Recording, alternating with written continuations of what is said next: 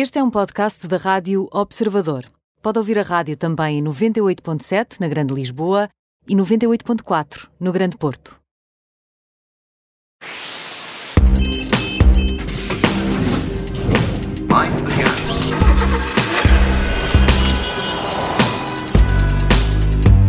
Pronto para mais uma edição da Operação Stop. Esta é a última antes das férias do Alfredo Lavrador, o editor da secção alta do Observador. Olá, Alfredo.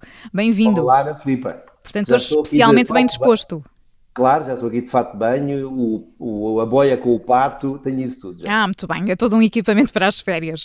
Oh, Alfredo, e depois da semana passada nos falares do futuro negro que antecipas para os híbridos no, nos próximos anos, excepto para os uh, plug-in, tu hoje, eu quero no fundo desafiar-te a apontar a data ideal para os potenciais interessados em uh, comprar um veículo 100% elétrico. Eu já te devia calcular que tu não me ias deixar ir de férias sem me atormentares com uma questão difícil. Certo. mas, mas, sabes que isto é difícil porque há, há muitas variedades a, a, ter em conta. A começar pelo preço, que é aquilo que importa a muita gente, e, e muito, muitos se interrogam sobre se o preço vai baixar ou se vai subir. É uhum. É claro que vai baixar. Uh, e vai baixar continuadamente. Porém, durante este mesmo período, as ajudas do Estado que hoje existem e os incentivos fiscais que também existem, vão tendencialmente desaparecer, devendo ainda surgir impostos associados a este tipo de veículos, que ninguém sabe ainda quais os contornos, mas que deverão ter a ver com o consumo de energia, por exemplo. Ou seja, respondendo à tua questão, por um lado o preço efetivamente vai baixar, mas por outro vai subir por via da carga fiscal o que vai levar a uma redução do preço não tão evidente quanto seria desejável. Certo, portanto o preço volta aqui quase a equilibrar. E em termos eh, tecnológicos, a vantagem dos futuros modelos elétricos vai ser também eh, difícil de, de quantificar? Não, não. E Ana Filipa, a vantagem vai ser brutal. Eh, sobretudo à conta das baterias, também do software, que é outra área em que os elétricos uh, vão surpreender muita gente. Mas um, as baterias vão ter a densidade energética, ou seja, a capacidade de armazenar corrente elétrica, vai, vai aumentar continuamente. O que significa que vão armazenar mais energia. Uh, isto quer dizer, por outro lado, que vão, ser, vão poder ser mais leves e mais baratas do que as atuais, uhum. com a mesma capacidade energética, um, o que vai participar ativamente na redução do preço e do preço dos automóveis elétricos. Certo, e falando da questão das baterias, um dos maiores entraves, o que ainda limita muita gente à compra de um automóvel elétrico a bateria, é depois a dificuldade eh, em, em, ter acesso a um posto de carregamento, um posto de carga. Portanto, quando é que achas que, que esta limitação vai ser eh, ultrapassada? Olha, para começar, deixa-me deixa dizer que tens toda a razão nessa tua análise, porque todos os estudos apontam como eh, o maior entrave à aquisição do elétrico a dificuldade ou de, de, acesso a um posto de carga para muitos condutores, não é? Não, não será para todos, mas será é para muitos. Certo. E, igualmente, o tempo de, de, que, a carga dura uh, num carro mais barato, num elétrico mais barato, uh, tu podes estar ali várias horas a olhar para o posto de carga à espera que aquilo carregue e convenhamos que há coisas mais giras. Há coisas mais giras, sim. Exatamente.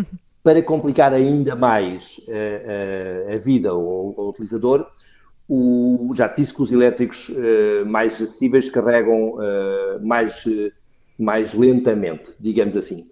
Mas nem tudo é mau, porque juntamente com o anúncio do final dos motores de combustão, em 2035, pela União Europeia, que ainda não é um anúncio definitivo, mas tudo indica que será assim que vai acontecer, foi igualmente decidido que todos os países membros teriam que realizar um investimento brutal em postos de carregamento, o que incrementará a possibilidade de todos os condutores uh, de veículos elétricos terem um posto de carga livre nas proximidades da sua casa ou local de trabalho, etc., tanto nas cidades, será mais fácil, também nas estradas e nas autoestradas. Certo, portanto, isso é uma, é uma, ótima, uma ótima notícia. Portanto, a pergunta seguinte, eh, eu diria que é óbvia, Alfredo. Portanto, vamos ao que interessa. Quando é que eu devo comprar um carro elétrico afinal?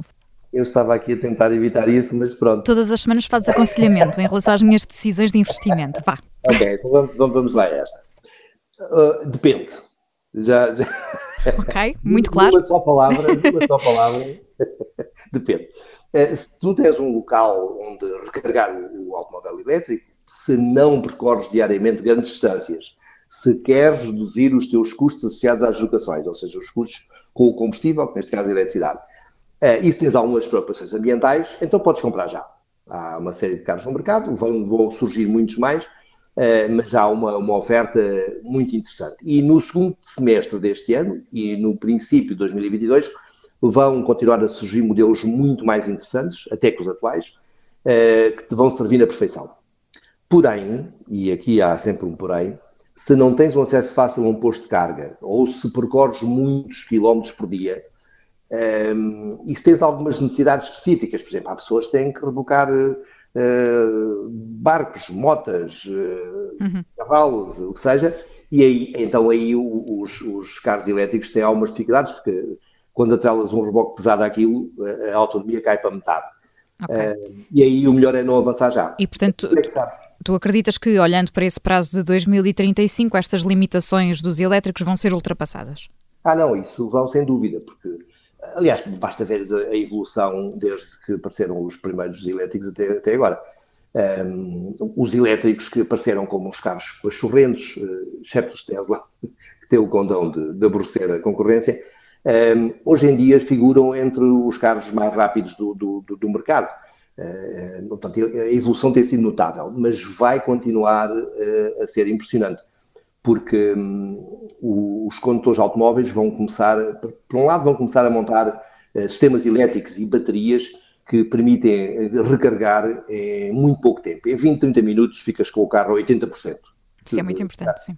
O que é, o que é fundamental. Em vez de estares, como hoje, que estás duas horas, três horas, o que é um, É muito tempo. Uhum. É, uma, é uma limitação importante. Um, depois, as baterias vão continuar a, a evoluir e com elas a autonomia. Uh, e o que dá, vai dar asa que surjam versões uh, com menos autonomia, ou talvez com, a autonomia atual muito mais baratas, mas também versões com muito mais autonomia, e estou a falar do dobro, uh, os mil quilómetros não, não são impossíveis de atingir, aliás, vão ser até ultrapassados em breve, ligeiramente mais caras. Eh, porque de uma forma e de outra o teu problema vai estar resolvido. Espero ter-te ajudado. Oh, Alfredo, ajudas sempre, não é? Pronto, eu agora vou refletir uh, sobre isto durante as tuas férias, portanto tu regressas no início de setembro, não é assim? fazer uma folha Excel. Vou, vou pensar. Prós, pões de um lado os prós, do outro lado os contras no fundo, vou voltar a ouvir as edições da Operação Stop das últimas semanas para tomar essa decisão de forma consciente e, portanto, se nos está a ouvir, pode fazer o mesmo. As edições estão todas disponíveis em podcast. Esta vai estar por lá também daqui a uns minutos. Estão também no site do Observador. O Alfredo Lavrador é o editor da secção Auto, está na Operação Stop, na Rádio Observador todas as semanas. Agora vai de férias, portanto, Alfredo, boas férias, obrigada. Obrigado. cá estaremos em setembro. E vou-te continuar a ouvir, a ti e a todos os nossos colegas. A caminho da praia a fazer inveja, não é? Pronto, dá uns mergulhos por mim, combinado? Ainda assim até te posso ligar a fazer perraça e tudo. Pronto, podes enviar umas fotografias, eu já sei que vai acontecer, isto é sempre assim. Alfredo, boas férias. Então, Até setembro. Então, obrigado. Obrigada.